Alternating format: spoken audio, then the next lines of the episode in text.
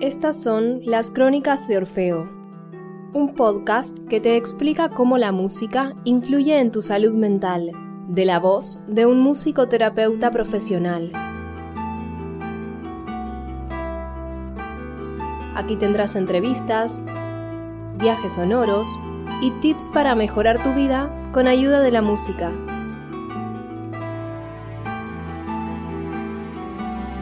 Y con ustedes su anfitrión, Aníbal Pérez.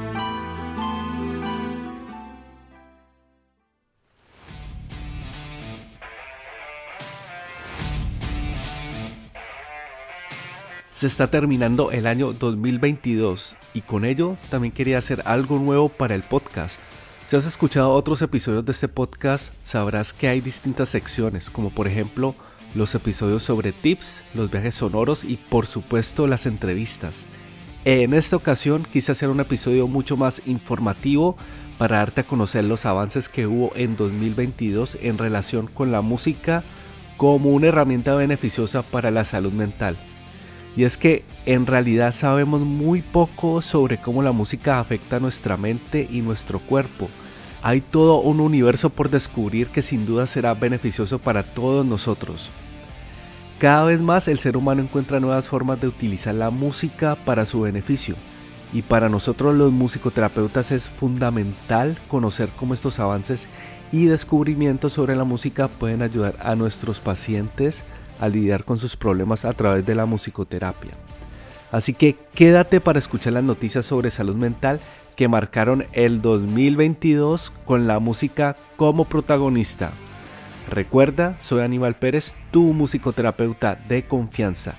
No olvides visitar mi página web www.podcastmusicoterapia.com. Vamos con la primera noticia del 2022.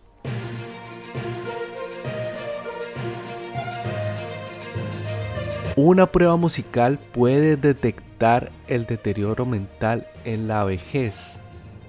Investigadores de la Universidad de Tel Aviv han desarrollado un método que emplea pruebas musicales y un instrumento portátil de medición de la actividad cerebral para detectar el deterioro cognitivo en la vejez. Los investigadores afirman que su método permite la monitorización rutinaria y la detección precoz del deterioro cognitivo con el fin de proporcionar tratamiento y prevenir un deterioro rápido y grave.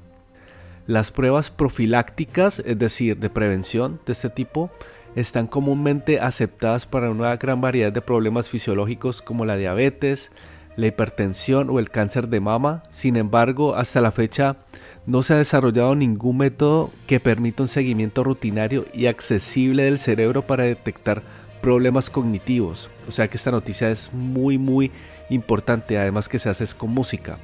Siguiendo con el estudio, los investigadores desarrollaron un nuevo método que combina un dispositivo portátil para la medición y el análisis innovador de la electroencefalografía y una breve prueba musical de unos 12 a 15 minutos. Durante la prueba, el sujeto se conecta al electroencefalograma portátil mediante una banda adhesiva con solo tres electrodos adheridos a la frente el sujeto realiza una serie de tareas cognitivo-musicales según instrucciones audibles dadas automáticamente a través de auriculares. Las tareas incluyen melodías cortas interpretadas por distintos instrumentos y los sujetos reciben instrucciones para realizar sobre ellas diversas tareas con distintos niveles de dificultad. Por ejemplo, pulsar un botón cada vez que suena una melodía o pulsarlo solo cuando suena un violín. Además, la prueba incluye varios minutos de meditación guiada, musicalmente diseñada para llevar al cerebro a un estado de reposo, ya que se sabe que este estado indica el funcionamiento cerebral en diversas situaciones. Neta Maimon, especializada en cognición musical, explica que la música tiene una gran influencia en distintos centros del cerebro. Por un lado, se sabe que la música es un rápido estimulante del estado de ánimo, sobre todo de las emociones positivas. Por otro lado, en distintas situaciones la música puede suponer un reto cognitivo, activando las partes frontales del cerebro, Sobre todo si intentamos concentrarnos en distintos aspectos de la música y al mismo tiempo realizar una tarea concreta. Según Maimon, si combinamos estas dos capacidades podemos crear pruebas cognitivas bastante complejas, pero también agradables y fáciles de realizar. Además, una música positiva y razonablemente rítmica aumentará la concentración y el rendimiento de la tarea. En consecuencia, de acuerdo a estos investigadores, se plantea la hipótesis de que con herramientas musicales también sería posible desafiar a los sujetos hasta un punto que permitiera poner a prueba la actividad frontal del cerebro, así como elevar su estado de ánimo, mejorando así su rendimiento en la prueba mientras la experiencia general resulta agradable. El estudio incluyó un experimento en el Centro Médico Geriátrico Dorot Netanya. Neta Maimon dice que cualquier persona hospitalizada en Dorot o en cualquier otra institución de rehabilitación geriátrica se somete a una prueba estándar llamada mini mental diseñada para evaluar su estado cognitivo como parte rutinaria del proceso de admisión. La prueba la realiza un terapeuta ocupacional especialmente formado para ello e incluye diversas tareas como por ejemplo enumerar los días de la semana o los meses del año al revés. En esta prueba se pueden acumular hasta 30 puntos. Una puntuación alta indica una cognición normal. El experimento incluyó la realización de pruebas a 50 ancianos hospitalizados en Dorot que obtuvieron entre 18 y 30 puntos en el mini test mental, lo que indica diversos niveles de funcionamiento cognitivo. Los participantes realizaron las tareas cognitivo-musicales administradas automáticamente. Según los investigadores, este método reviste especial importancia hoy día debido al aumento de la longevidad y al crecimiento acelerado de la población, sobre todo en las personas mayores. En la actualidad millones de personas en todo el mundo sufren ya o pueden estar sufriendo pronto de deterioro cognitivo y sus nefastas consecuencias y número no hará sino aumentar en las próximas décadas. Nuestro método, según los investigadores, podría allanar el camino hacia una monitorización cognitiva eficaz de la población general y detectar así el deterioro cognitivo en sus primeras fases, cuando es posible el tratamiento y la prevención del deterioro grave. Por tanto, se espera que mejore la calidad de vida de millones de personas en todo el mundo.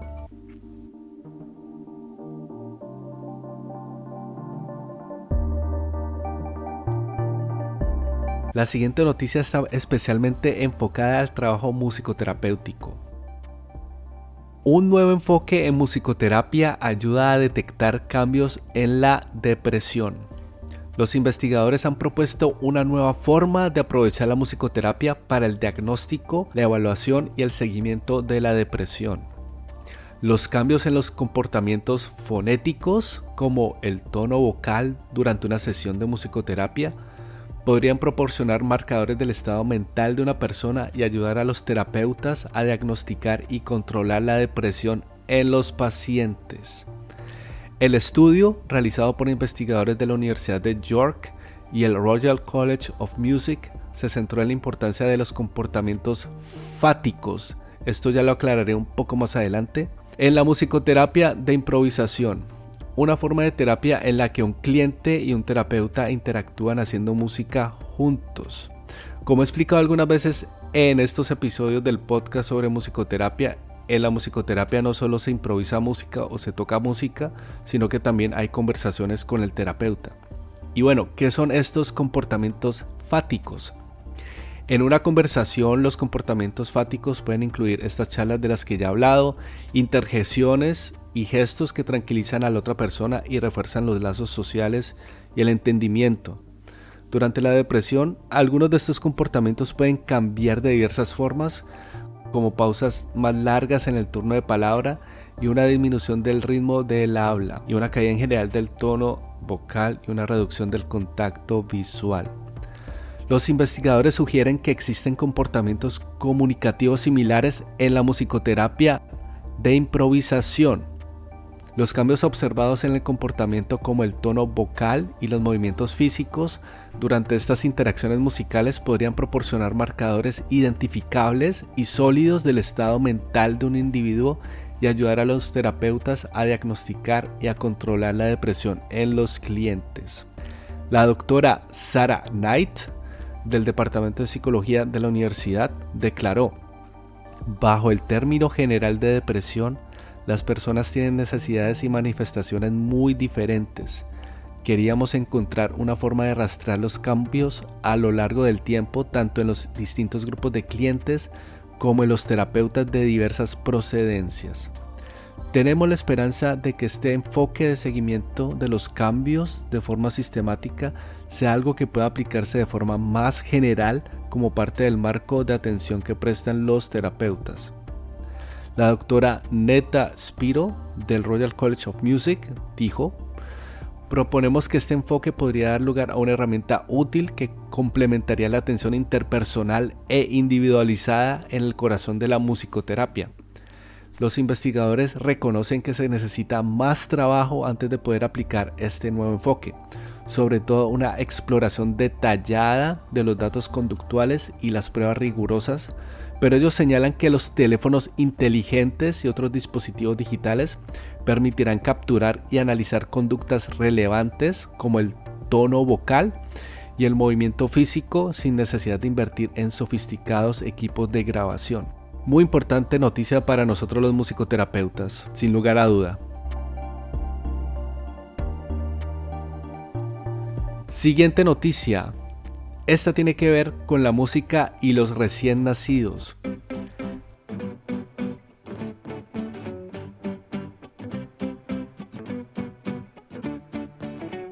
La sensibilidad al ritmo musical favorece el desarrollo social de los bebés. Según los investigadores, cantarle a un bebé favorece el desarrollo social y la interacción. Según un estudio publicado por la revista Proceedings of the National Academy of Science, cantar a un bebé es un medio idóneo para favorecer el desarrollo social y la interacción. Investigadores del Centro Médico de la Universidad de Vanderbilt, el Centro de Autismo Marcus, el Hospital Infantil de Atlanta y la Facultad de Medicina de la Universidad Emory estudiaron a 112 bebés de 2 a 6 meses de edad. El estudio realizó un seguimiento de la mirada de los bebés momento a momento para revelar que el ritmo del canto de los cuidadores hace que la mirada de los bebés se sincronice o se adapte a las señales sociales de los cuidadores en escalas de tiempo de subsegundos. A los dos meses de edad, cuando los niños empiezan a interactuar con los demás, es dos veces más probable que miren a los ojos de los cantantes al ritmo de la música de lo que cabría esperar por azar, por ejemplo. A los seis meses de edad, cuando los niños tienen mucha experiencia en juegos musicales cara a cara y están desarrollando conductas rítmicas y comunicativas cada vez más sofisticadas como el balbuceo, tenía más de cuatro veces más probabilidades de mirar a los ojos de los cantantes sincronizados con los tiempos musicales. De acuerdo a los investigadores, cantar a los bebés parece un acto simple, pero está lleno de información social rica y significativa, dijo la autora principal del estudio Miriam Lenz. Aquí demostramos que cuando los cuidadores cantan a sus bebés están estructurando intuitivamente su comportamiento para apoyar el vínculo social cuidador-infante y el aprendizaje social del bebé. Durante las pruebas los investigadores utilizaron tecnología de seguimiento ocular para medir cada movimiento de los ojos de cada bebé mientras veían videos de personas que les cantaban. Según los investigadores, para este estudio utilizamos videos de cantos en lugar de cantos en directo para asegurarnos de que cualquier cambio en el comportamiento de la mirada del lactante se debía al lactante y no al cantante, rima además, que se adaptara al lactante.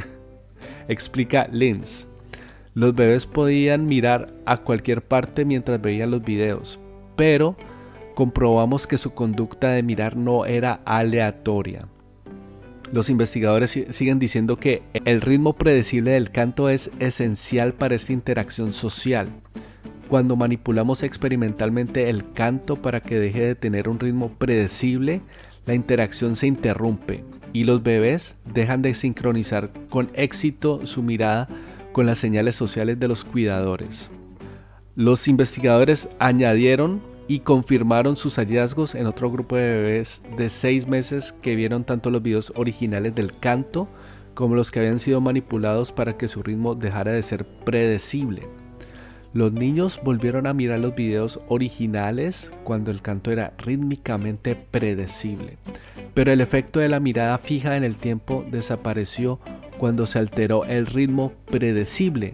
Esto es importante porque revela un notable acoplamiento físico entre el comportamiento del cuidador y la experiencia del bebé, afirma el Dr. Warren Jones, autor principal del estudio y catedrático NIN de Autismo de la Universidad de Medicina de Emory. Sin un conocimiento consciente, algo tan simple e intuitivo como el canto del cuidador pone en marcha toda una cascada de comportamientos que alteran las experiencias de los bebés, añadió el doctor Warren Jones. Aunque lo que expresa un cuidador es importante, cuándo y cómo expresa las señales sociales es especialmente crítico para la comunicación lactante-cuidador, añade Linz. La previsibilidad rítmica, una característica universal del canto, es un mecanismo integral para estructurar las interacciones y apoyar el desarrollo social del lactante.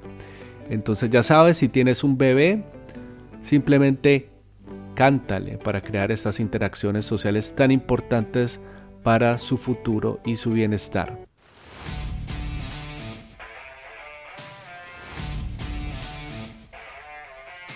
Hasta aquí este episodio de las Crónicas de Orfeo. Si te gustó esta sección de noticias, puedes hacérmelo saber y puedes buscarme también en redes sociales como en Instagram en las.crónicas de Orfeo.